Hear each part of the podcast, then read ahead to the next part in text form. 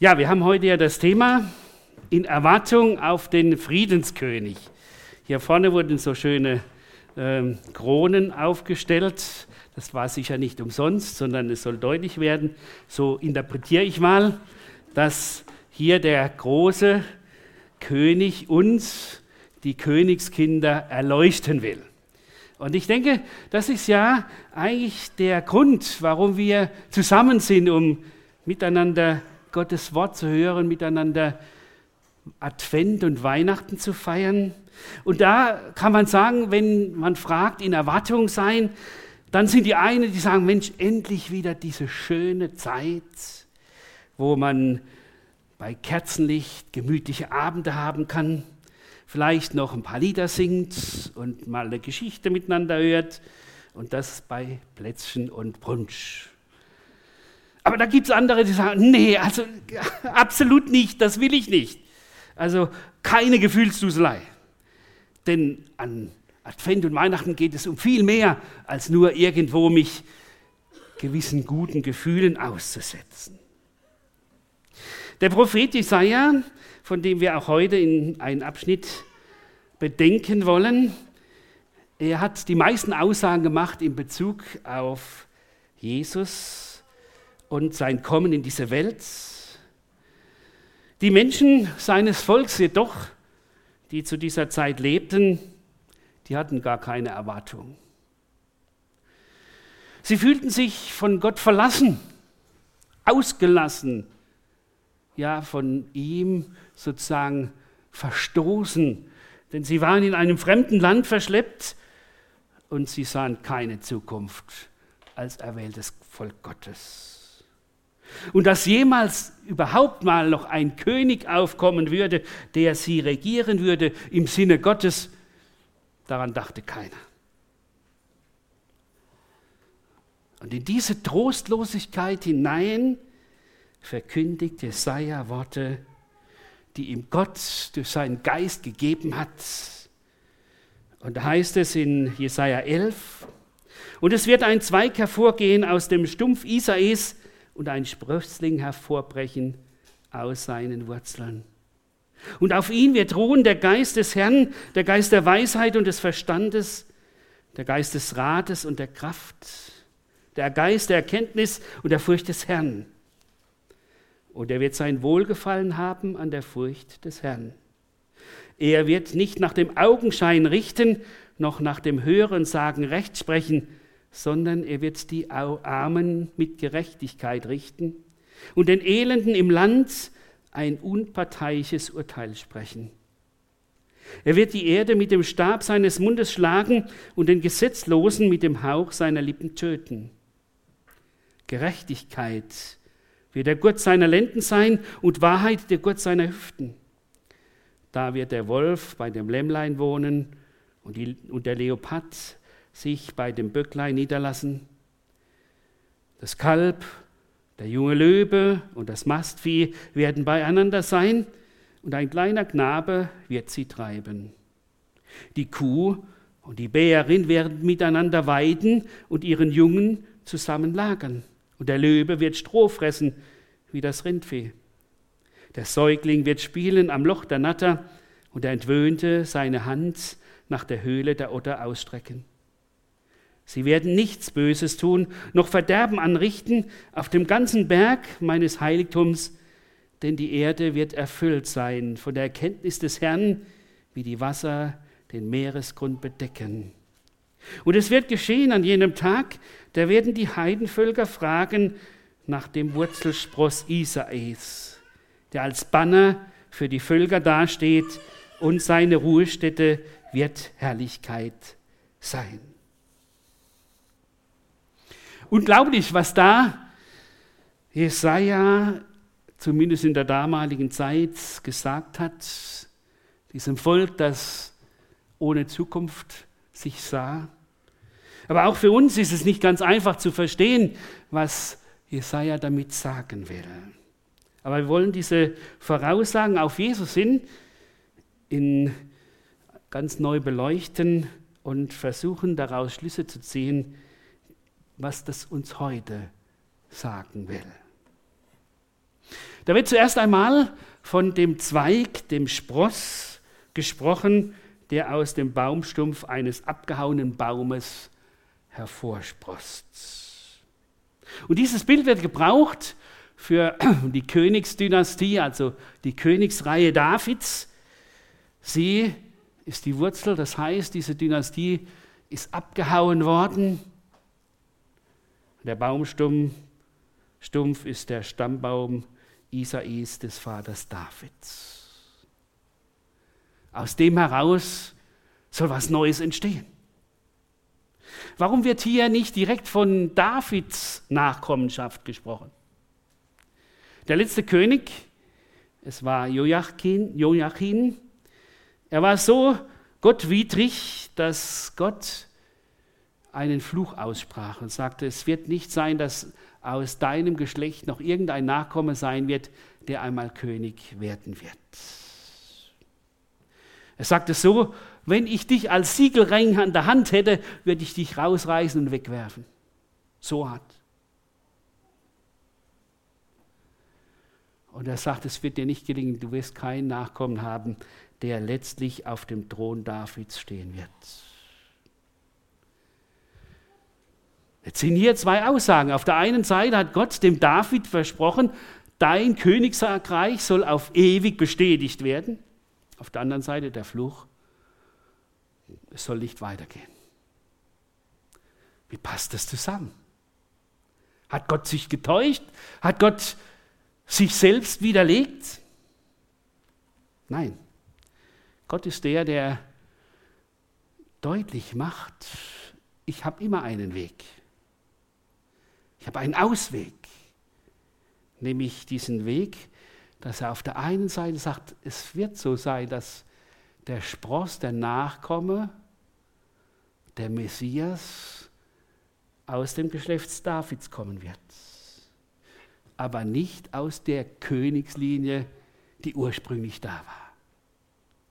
Wie kann man das erklären? Man kann das erklären, wenn man die beiden Geschlechtsregister, die in Matthäus 1 und in Lukas 3 uns gegeben werden, vergleicht und dann merkt man, Mensch, das sind ganz verschiedene Namen. Zunächst ist so, der eine fängt an äh, bei den Vorfahren und kommt bis hin zu Jesus und der andere fängt vom Josef an und geht bis zurück nach Adam.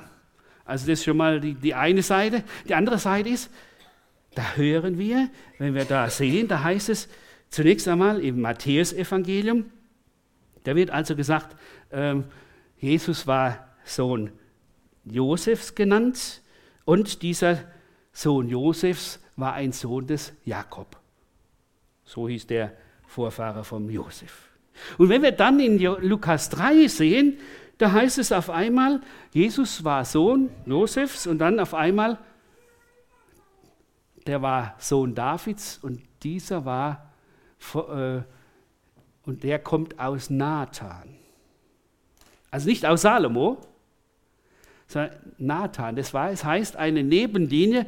Nathan war sozusagen der Halbbruder von Salomo. Und aus dieser Linie heraus kommt Jesus.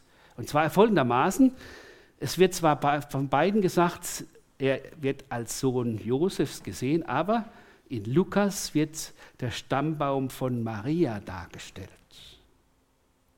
Und deshalb werden hier diese beiden Dinge deutlich. Einerseits, Josef konnte nie der Vorfahre sein, der nachher wieder ein Königreich anfängt. Aber die Nachkommenschaft Marias, die war von David her, in dieser Nebenlinie. Und Jesus war ja sowieso nicht von Josef gezeugt, sondern vom Heiligen Geist. Und hier wird uns deutlich gemacht, so macht Gott seine Verheißungen wahr. Sieht zunächst wie ein Widerspruch aus, aber nachher zeigt er sich. Hier wird deutlich, Gott bleibt seinem Wort treu. Und wenn er etwas schafft, dann schafft er was ganz Neues. Er macht nicht so, dass er das Alte sozusagen wieder so ein bisschen repariert, so wie wir das gern machen. Er macht was ganz Neues. Und ich denke, das ist das, was uns zuerst einmal für unser Leben auch neu ansprechen soll. Gott sagt, und ich kann aus den Trümmern, wo gar nichts mehr da ist, etwas ganz Neues schaffen. Weil ich der bin, der aus dem Nichts heraus etwas tut. Weil ich der bin, der aus der Finsternis das Licht hervorleuchten lässt, dass das Neue entsteht.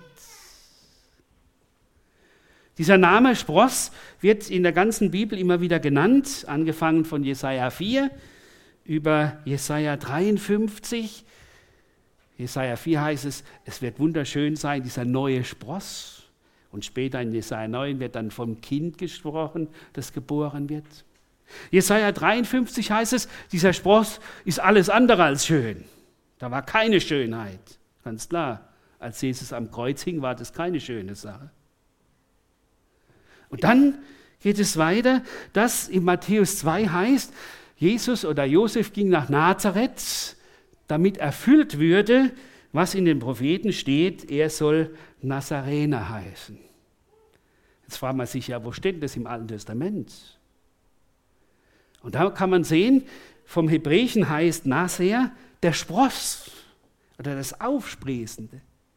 Also wird hier sozusagen Jesaja 11 zitiert.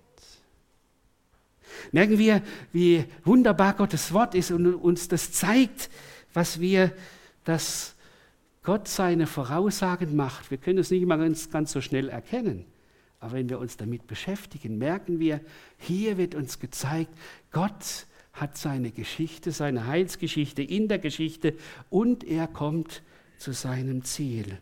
Da wird Stück für Stück klar, wie ein roter Faden zieht sich das durch die Bibel. Gottes Wort ist glaubwürdig. Gott wurde Mensch in Jesus Christus. Er ist der Nachkomme Davids, um diese neue Gottesherrschaft, die neue Friedensherrschaft anzutreten. Zunächst zwar in Niedrigkeit, aber dann in Herrlichkeit. Eine zweite Aussage, die uns gegeben wird in diesem Text, heißt, auf ihm wird ruhen der Geist des Herrn. Und dann wird das näher ausgeführt, der Geist der Weisheit und des Verstandes, der Geist des Rates und der Kraft, der Geist der Erkenntnis und der Furcht des Herrn. Hier wird uns werden verschiedene Eigenschaften des Geistes Gottes uns vor Augen gestellt.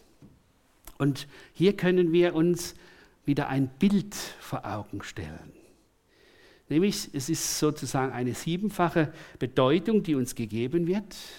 Jetzt müsste man hier noch einen siebenarmigen Läuser stehen haben. Das wäre jetzt noch gut. Wir haben zwar in Söllingen einen, aber der hat so schöne rote Kerzen und das hätte ich nicht heil hierher gebracht. Sonst hätte ich mitgebracht.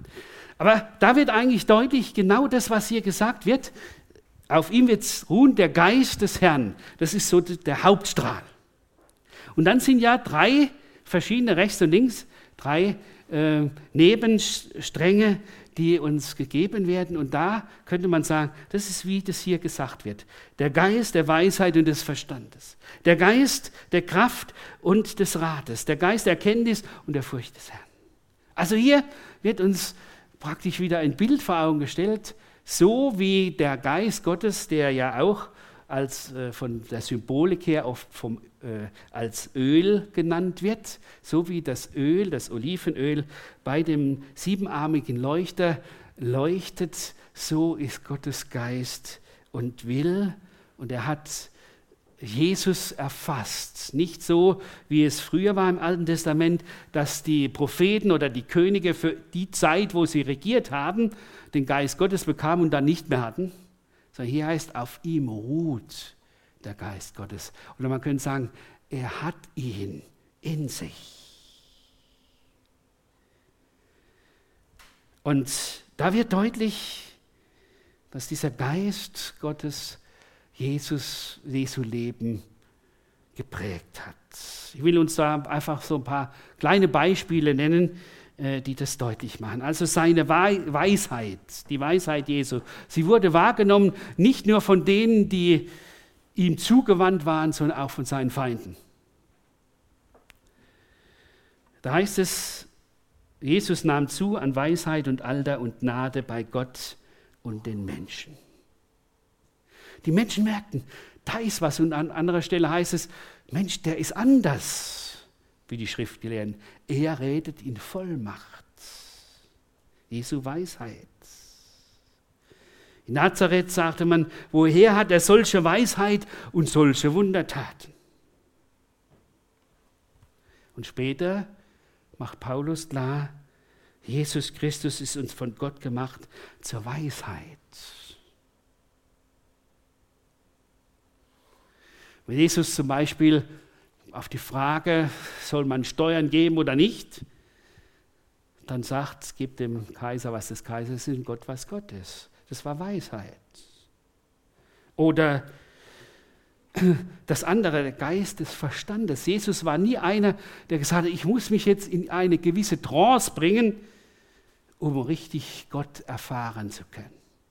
Nein, Jesus war immer ganz bewusst dabei, wenn er mit seinem Vater in Verbindung war und wenn er mit Menschen in Verbindung war. Konzentriert bewusst. Und wenn wir in die Bibel schauen, wird uns immer wieder gesagt, seid nüchtern und wacht. Nicht bringt euch in eine gewisse Stimmung, dann kapiert ihr, um was es geht. Jesus war uns hier ein Vorbild. Und ein zweites, ja, Jesus hat den Geist des Rates und der Kraft. Wie viele Menschen hat Jesus beigestanden mit gutem Rat? Er hat den Menschen seinen Vater im Himmel groß gemacht. Denken wir dann die Gleichnisse. Weil das in wunderbarer Weise, mir fiel da spontan das Gleichnis vom verlorenen Sohn an. Was hat er da den Menschen gesagt? So ist Gott, er geht dir nach, er wartet auf dich, er will dich neu hineinnehmen in, dein, in seine Gemeinschaft. Und wie viele Menschen hat er geheilt? Einerseits viele an einem Tag, andererseits so ganz speziell. Da fiel mir dieser Mann, der 38 Jahre dort am Teich Bethesda lag, ein. Und er fragt, willst du gesund werden? Ja, ist das überhaupt eine Frage? Ja, und dann sah ich, ich habe keinen Menschen. Merkt ihr, was da los war? Jesus konnte diesen, den Menschen erreichen, weil er in sein Herz schaute der Geist des Rates und der Kraft. Und Gott will uns das schenken, dass wir auch Menschen werden durch seinen Geist, die anderen gute Ratschläge geben können. Nicht, weil wir so toll sind, sondern weil wir in, in dem Bezug mit diesem Jesus stehen. Und wir dürfen Menschen Gott anbefehlen, um innere und äußere Heilung beten, weil er uns die Verheißung dazu gibt. Wir sind reich beschenkt durch Jesus, unseren Friedenfürst. Und dann auf ihm ruht der Geist der Erkenntnis und der Furcht des Herrn. Jesus fiel auf durch seine Erkenntnis von seinem himmlischen Vater und er fiel auf durch seine ehrfurchtsvolle Haltung ihm gegenüber. Jesus hat die Menschen durchschaut. Die mussten ihm nichts sagen. Ja, da heißt es manchmal, er erkannte ihre Gedanken. Und so hat er Menschen, so ist er Menschen begegnet. Zum Beispiel dieser Gelähmte, den die vier Freunde vor ihn bringen, vom Dach her. da sagt er, dir sind deine Sünden vergeben. Er wusste genau, das ist sein Problem. Die Krankheit ist das Zweitrangige. Oder er lehrte die Menschen Ehrfurcht vor Gott in dem Sinn, dass er sagt, ich verdamme dich jetzt nicht, aber sündige ihm fort nicht mehr. Lass dich jetzt von Gott einnehmen. Nur so kann dein Leben Veränderung erfahren. Nur so werde ich der, der in deinem Leben Veränderung schafft. Und dann wird berichtet, und das ist das Dritte, dass er als der kommende König und Richter regieren wird. Und da heißt es, der Gürtel, das war das Ehrenzeichen, der Gürtel ist die Gerechtigkeit und Wahrheit. Und mit, dieser, mit diesem Attribut wird er als Friedenskönig wiederkommen. Hier wird dann übergeleitet in das zweite Kommen Jesu, in die Wiederkunft Jesu. Und was ist das Große? Hier ist er der Friedenskönig. Er für die Menschen in den Frieden mit Gott. Jetzt schon. Für alle, die sich ihm anvertrauen. Es heißt, Jesus wird nicht nach dem Äußeren beurteilen. Jesus wird nie bestechlich sein. Sein Regierungsstil ist so, dass er gerade die Benachteiligen aufrichtet. Da sagt er zum Beispiel den Pharisäern, die sagen, was kannst du am Sabbat Menschen heilen? Da arbeitest du doch. Ja? Und dann sagt er, wisst ihr was? Es geht doch nicht darum, dass Gott den Sabbat gegeben hat, damit ihr euch da ablagt, sondern er hat den Sabbat gegeben, damit ihr daran Freude habt, damit ihr zurechtkommt. Oder sie sagen, die Pharisäer sagen, wie kannst du bei den Sündern und Zöllnern da sitzen? Und dann sagt er, wisst ihr, die Gesunden brauchen keinen Arzt, aber die Kranken. Ich bin gekommen, diesen zu helfen. Oder wenn er ausspricht, allgemein, kommt her zu mir alle, die ihr mühselig und beladen seid, ich will euch erquicken. Da begegnet uns der Friedenskönig. Und zwar ganz persönlich, jeder in, jedem in seiner, in seiner Situation. So kommt Jesus oder ist Jesus gekommen in diese Welt. Zunächst mal in aller Niedrigkeit um uns zu begegnen, um uns klarzumachen, ich bin der, der Frieden gemacht hat mit Gott, der euch die Möglichkeit gibt, zurechtzukommen.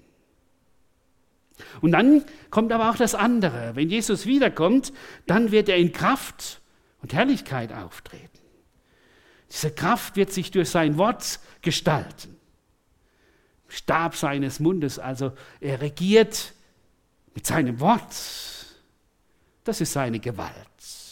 Und er wird mit dem Hauch seines Mundes den Gesetzlosen töten. Das ist eigentlich ein Hinweis, der später dann den später Paulus weitergibt und wo er sagt in 2. Thessalonicher 2, wo er sagt, er wird den Antichristen mit dem Hauch seines Mundes, äh, wird er ihn auf wegraffen und wird sein Auftreten vernichten. Ehe diesen Antichrist, der von der Lüge geprägt ist und sich zwar durch tolle Wunder bei den Menschen beliebt macht, aber die Menschen letztlich ins Verderben führt. Und so kommt Jesus dann wieder als der Friedefürst und dann beginnt das tausendjährige Friedensreich. Und das Friedensreich beginnt damit, dass er sein Volk Israel dahin führt, dass sie ihn endlich anerkennen als ihren Messias und sie befreit von ihrer Schuld und Sünde. Und Jesus kommt in, dieses, in diese Welt hinein, die geprägt ist vom Sündenfall und schafft Neues wird wunderschön ausgedrückt, mit wunderschöner Poesie, können wir fast sagen. Da heißt ja, da ist die Kuh und die Bärin, die zusammen sozusagen ihre Jungen auf der Weide haben. Ja. Heute wird es nie möglich sein, ja. denn die Bärin hätte gleich das Kälbchen gefressen ja. oder gerissen. Oder wenn man sagt, ein Löwe wird Gras fressen, überlegt euch das mal. Ja. Da merken wir, das, was ja durch, die, durch den Sinnfall auch in der Schöpfung sich verändert hat, zum Schlechten hin, wird auf einmal zurechtgebracht. Dieses Gesetz von Fressen und Gefressen werden wird aufgehoben. Und die Bedrohung gegenüber den Menschen von wilden Tieren und anderen und giftigen Tieren wird aufgehoben. Und dann ist da der Mittelpunkt. Der Mittelpunkt ist der Tempelberg, geografischer Mittelpunkt der Anbetung Gottes. Und wisst ihr, was dann da steht? Die ganze Welt wird voll der Erkenntnis des Herrn sein. Überlegt euch das mal, wenn das heute so wäre. Was das für eine Veränderung wäre. Heute stehen wir in der Situation, dass wir sagen, es gibt ein paar Leute, die ein bisschen Ahnung haben von der Erkenntnis Gottes. Und dann wird es heißt, die ganze Welt wird voll sein von der Erkenntnis Gottes. Völlig neue Situation. Das macht Jesus, der Friedenskönig, wenn er wiederkommt, um sein Volk zurechtzubringen, aber auch um diese Welt zurechtzubringen. Und Paulus, er macht deutlich, das gilt nicht nur für die Zukunft, sondern er sagt in Römer 15, Vers 13, dass er sagt, ihr Heiden, die ihr jetzt Jesus gefunden habt, die ihr diese Sehnsucht, die in euch war, gestillt bekommen habt, weil ihr die Hoffnung Jesu angenommen habt, ihr seid die, von denen schon in Jesaja 11 steht, dass die Heiden den Herrn schauen wollen. Also es hat jetzt schon begonnen, dass Jesus, der Friedefürst, sich in unserem Leben offenbar macht. Und das ist eigentlich die Freude an Weihnachten. Dass uns das nicht nur selber klar wird, sondern dass wir das ausstrahlen, dass wir das weitergeben wie heißt es in Römer 5, wir sind gerechtfertigt durch den Glauben und haben Frieden mit Gott durch unseren Herrn Jesus Christus. Und dann heißt es, wir rühmen uns der Hoffnung der Herrlichkeit, aber wir rühmen uns auch der Drucksituationen, die in unserem Leben sind. Denn die führen uns weiter in der Beziehung zu Gott, zu Jesus Christus. Und das Wichtigste ist, dass die Liebe Gottes, die uns aus, in uns ausgegossen wurde durch den Heiligen Geist, dass sie wirksam wird in unserem Leben, im Leben unserer Familie, im Leben unserer Umgebung, da, wo wir leben und da, wo Gott uns gebraucht, in unserer Umgebung.